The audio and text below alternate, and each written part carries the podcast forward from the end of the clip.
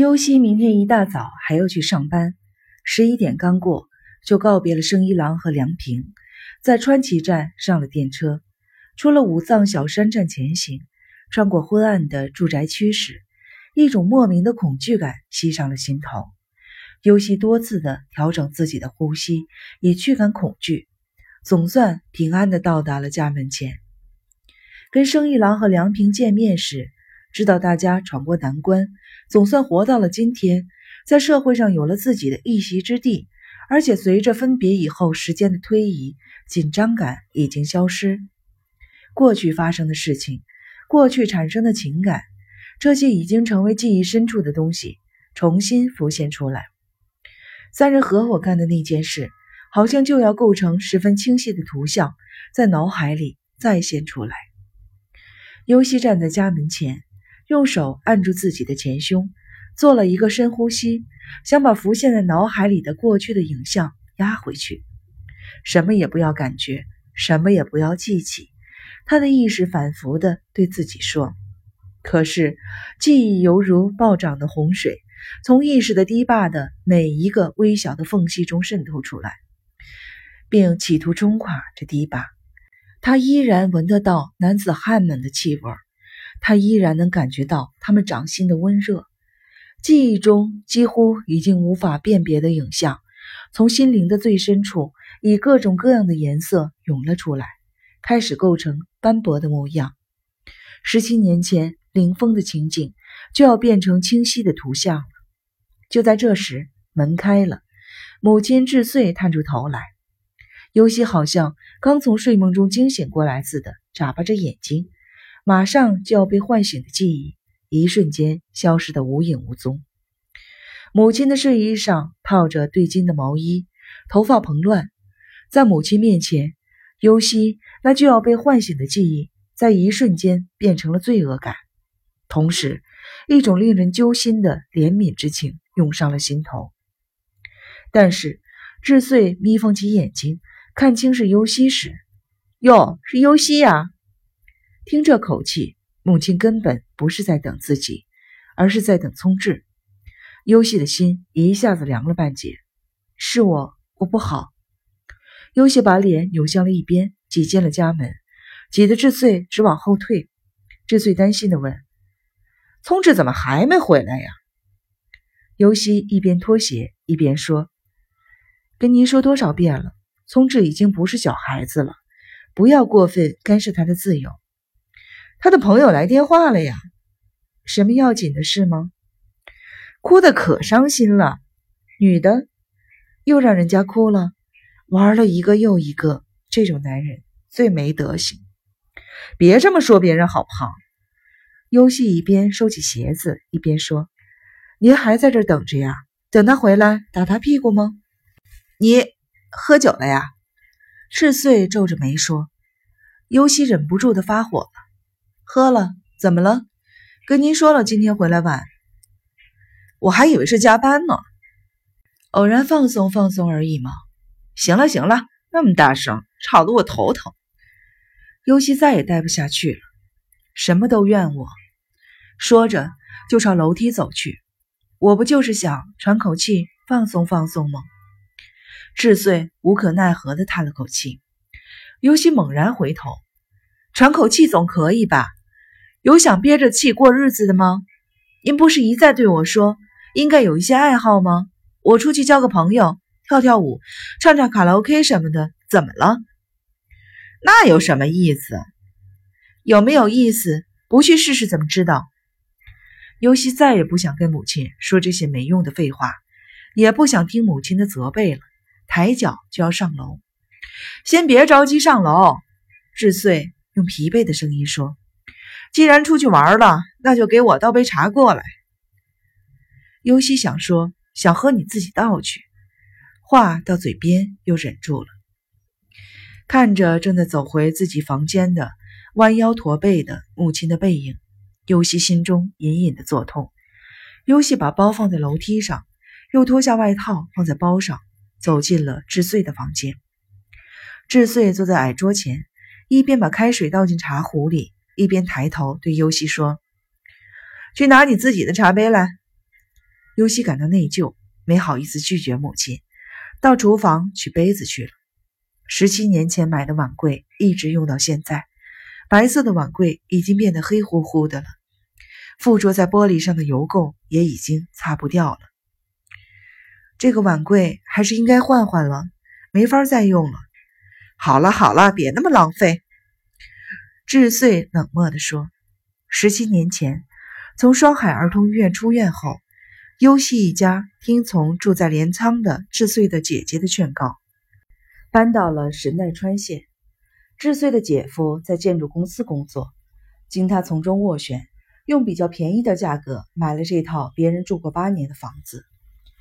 优希的父亲刚刚亡故，得到的保险金不但足以支付买房子的费用，还买了一套新家具。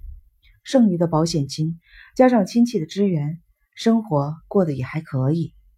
后来智穗有了工作，优西上高中以后再打点工，就算顺利的生活下来了。后来智穗的身体不行了，全家的生活基本上靠优西的工资维持，过得紧巴巴的。但是现在好了。聪智工作了，钱又富裕了，所以优西劝智穗换一套家具，可是智穗坚决的不同意。优西拿着自己的杯子回到了智穗的居室，智穗的背后靠着的还是那床盖了多年的旧被子。智穗打开茶壶盖，闻了闻新沏的茶的香味儿，问优西：“跟谁一起出去喝酒了？”优西在母亲斜对面坐了下来，朋友。男的，怎么回答您才能满意呢？优西的声音变得很奇怪。少年时代的生一郎和梁平，智穗也认识，但优西不想让智穗知道刚才的再会。医院的，智穗又问：“妈，从来没有这么晚回来过吧？还喝得醉醺醺的。”谁说的？医院的忘年会，同事结婚，喝过好多次呢。那也是不到九点就回家，不回家也是去医院。到了医院就给我打电话，还说为了值好夜班打点滴醒酒。吃穗把两个茶杯倒满了茶，把优希的茶杯推了过去。如果真的是一般的朋友也就罢了，把照片拿出来给我看看。优西突然悟到了母亲所谓照片的意思。我不是说了吗？我不找。如果你还真想让我松口气，就看看我这里的照片，再去见见面。老在我这里放着也不是个事儿啊！看着智穗真的要往外拿照片，优希赶紧说：“行了行了，我真的要生气了。今天喝的酒比哪次都多，加上跟生一郎和梁平刚刚见面，为丁点小事儿都会冲动，怎么也控制不住自己的感情。要是我从这个家出去了，妈，您怎么生活？”聪智的工资还不多，您想让她结婚跟您一起过呀？像您这样烦人的婆婆，这么小的家，现在女孩谁受得了啊？您打算一个人怎么过？智穗没有马上回答，他啜了一口茶，小声的嘟囔着：“行了吧，行了吧，什么行了吧？”尤西还是不能自控。智穗看着捧在手上的茶杯，你们俩都成了家。我就算完成任务了，剩下我一个人怎么也能过下去？怎么你也过不下去？尤西心里的气愤、悲哀、罪恶感乱七八糟的搅和在了一起，几乎是在叫喊：“买东西您得用钱吧？病了您得上医院吧？现在您身体就不大好，您知道不知道？在医院里，病人的惨样我见得多了。完成任务了，行了吧您？”您的人生才刚刚开始呢，以后别说这些没用的话。说到最后，简直是在教训母亲了。智穗反而温和的笑了：“我的担心并不过分呢，人生才刚刚开始，这话应该说给你自己听。我那完成任务的说法也许不对，我是替你着急呀。一个人是挨不了一辈子的，没有的事儿。这种看法应该改变了。年龄大了，思想成熟了。”应该懂得什么才是真正的人生。您的人生观再不改变的话，别教训我了，行不行？这不算教训您吧？你要是真是想让我好好活下去的话，赶紧给我结婚，赶紧成立家庭。跟您有什么关系呢？那是我自己的事儿。哎，为什么你就不懂我的心呢？尤西看着母亲那眼看就要哭出来的样子，又控制不住自己了。不懂别人心的是您，是我妈。尤西语气粗暴的断然说。智穗趴在桌子上，痛苦的直摇头。聪智的事情并不像想象的那么难。进了那么好的事务所，本人又打算好好干，虽然有些浮躁，不过男孩子呢，晚点结婚也没关系。可是你呢，年龄再大些就不容易生孩子了。我根本就不打算要孩子。智穗抬起头来，不解地说：“为什么？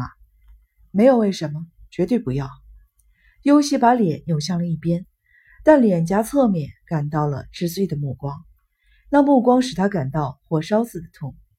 避开还不如正视，于是转过脸来看着智穗说：“我不想养孩子，所以我不跟任何人结婚，也不想建立什么家庭。这话跟您说过多少遍了？你就不想生活的幸福些，让我安心吗？结婚就能得到幸福吗？我不那么认为。我觉得一个人才是幸福，工作才是幸福。对许多人来说，结婚生孩子也许是幸福。”但是我跟他们不一样，我也不想跟别人一样。哎，你你有什么不一样？你跟谁都一样啊！你也应该像别人那样建立家庭，得到幸福。行了，有完没完了？尤西打断了母亲。智穗还要继续说下去。你是个好孩子，你跟别的孩子一样，你比谁都不差。你不能没有自信呐，不能就这样活下去。这跟自信有什么关系？别再说了。智穗沉默了片刻，用几乎听不见的声音说：“对不起啊。”尤西听了这话，全身燥热。为什么要道歉？不结婚、不生孩子是我的自由，是我的人生选择，不需要您向我道什么歉。尤西终于忍不住了，腾地站了起来。尤西感到头晕，是酒劲上来了，还是起来的太猛，还是跟智穗的谈话使他太激动了？尤西，智穗叫道：“我已经不想听了。”尤西堵上了耳朵，闭上了眼睛，还是觉得天旋地转。